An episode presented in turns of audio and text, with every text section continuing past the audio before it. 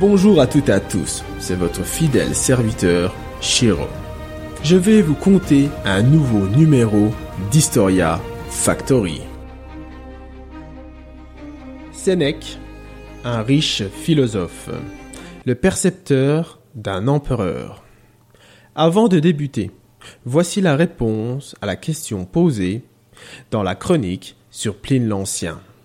Quelle est la cathédrale qui accueille dans son entrée principale les statues de Pline l'Ancien et de Pline le Jeune C'est celle de Côme, ville où Pline l'Ancien serait potentiellement né. J'espère que vous avez trouvé la bonne réponse. Maintenant, rendons-nous à Cordoue.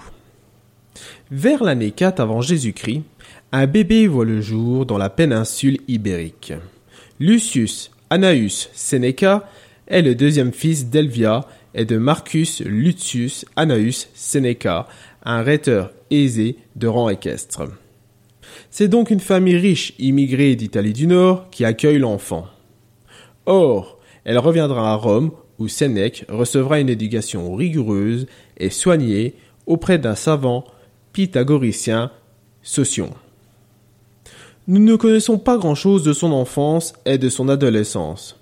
Si ce n'est qu'à 20 ans, Sénèque tombe gravement malade et sera envoyé en Égypte pour se rétablir. Une fois revenu de sa convalescence, il intégrera l'ordre de la magistrature romaine. Ainsi, sous le règne de l'empereur Caligula, il devient un homme d'État et commence sa carrière politique. Ce ne sera pas la seule profession qu'il exercera. En effet, il sera philosophe, dramaturge et percepteur de Néron. Mais ce ne sera pas pour tout de suite. Lorsqu'il a une trentaine d'années, Sénèque est élu questeur, un magistrat qui assistait les consuls et par la même occasion sera le conseiller de l'empereur. Ce rang le permettra de fréquenter la cour impériale et d'avoir quelques privilèges. Mais dirigeons-nous en l'an 41. Aujourd'hui, nous sommes au palais de l'empereur. De chaque côté de la salle, des poteaux de marbre finement gravés maintiennent ce qui s'apparenterait à une mezzanine faisant tout le tour de la galerie. Les plafonds sont voûtés, et des décorations toutes plus impressionnantes les unes des autres parsèment le lieu. Sur ces murs, l'on peut y voir différentes couleurs, comme le rouge, le bleu ou encore le doré. Un seul, lui aussi de marbre blanc, agrémenté de rouge, accueille un riche mobilier. L'empereur Claude est assis sur son trône et à ses côtés sa femme Messaline. Il débute son règne puisque Caligula vient de mourir empoisonné. Devant le souverain et l'impératrice se trouve Sénèque.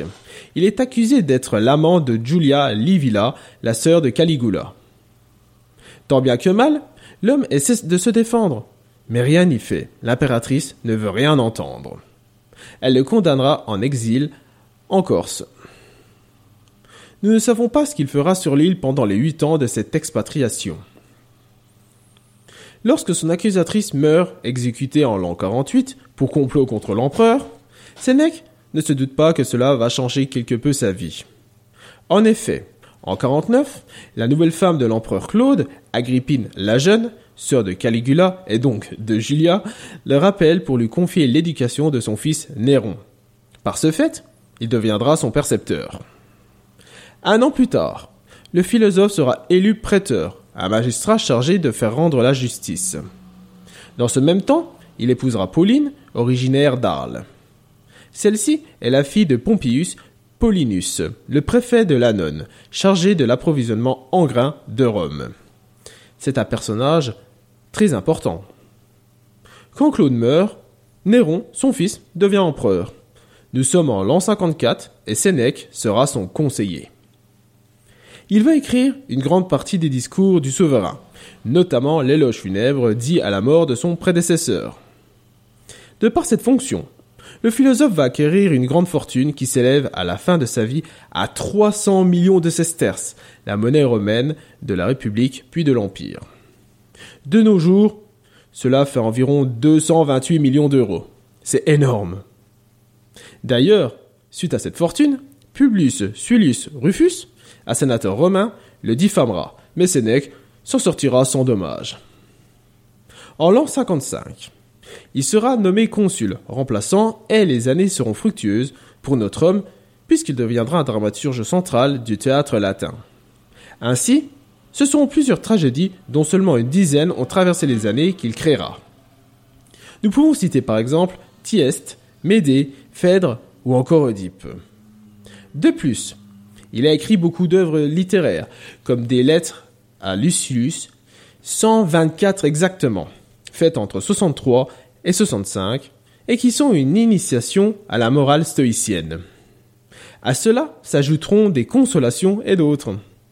Or, un événement va commencer à se produire et sa réputation commencera à se dégrader. En effet, durant l'année 59, il est accusé d'être l'inspirateur de l'assassinat d'Agrippine. Chose absurde, puisque c'est cette dernière qui l'a fait revenir à Rome. En fait, c'est Néron, son propre fils, qui a ordonné l'homicide. Trois ans plus tard, lors de l'an 62, le philosophe commence à tomber en disgrâce et demande à Néron d'être relevé de sa charge d'ami du prince. Ce dernier refuse et en 64, alors que Sénèque est définitivement retiré de la vie politique, il tentera de l'empoisonner. Il échoue et la victime décide malgré cela de continuer à se consacrer à la philosophie. Mais un énième événement va venir bouleverser ses plans puisqu'il est accusé d'avoir participé à la conjuration de Pison qui visait à renverser Néron. Il sera condamné et forcé à se suicider. Il s'exécute et s'ouvre les veines le 12 avril 65, laissant derrière lui des dizaines d'œuvres. Hormis celles que nous avons pu voir auparavant, un seul traité physique nous a survécu. Question naturelle. Cette création, écrite en sept livres, entre 61 et 64, propose une synthèse critique de témoignages et de théories d'auteurs plus anciens, particulièrement des philosophes grecs. Ceux-ci concernent de nombreux phénomènes naturels. D'ailleurs, un astéroïde a été nommé 2608 Sénèque en sa mémoire. Le philosophe sera aussi mentionné par Dante au chant 4 de l'Enfer, première partie de la Divine Comédie, ainsi qu'à plusieurs reprises dans la pièce de théâtre Britannicus de Jean Racine en tant que percepteur et conseiller de Néron. Sénèque fut un philosophe stoïcien qui pensait que l'homme devait se montrer fort en toutes circonstances et devait contrôler ses émotions. Il priorisait l'usage de la raison avec un but que l'âme s'élève. Pour ce faire, il fallait aller à la recherche du bien moral tout en se détachant des biens terrestres. Toutefois, quand l'on observe sa vie, bien qu'il était riche, il fut accusé à plusieurs reprises de choses qu'il n'a pas faites, ce qui l'a poussé à sa perte et à mettre fin à son existence. Même si de nos jours, l'on sait assez peu de choses sur lui, son travail était diversifié, ce qui lui a permis d'obtenir certains surnoms. Connaissez-vous lesquels est-ce Comme d'habitude, je vous laisse réfléchir et je vous transmettrai la réponse dans la prochaine chronique. Je vous remercie de m'avoir suivi tout au long de cette histoire. Vous pouvez me retrouver sur historiafactory.fr. À bientôt, quel que soit l'endroit ou l'époque.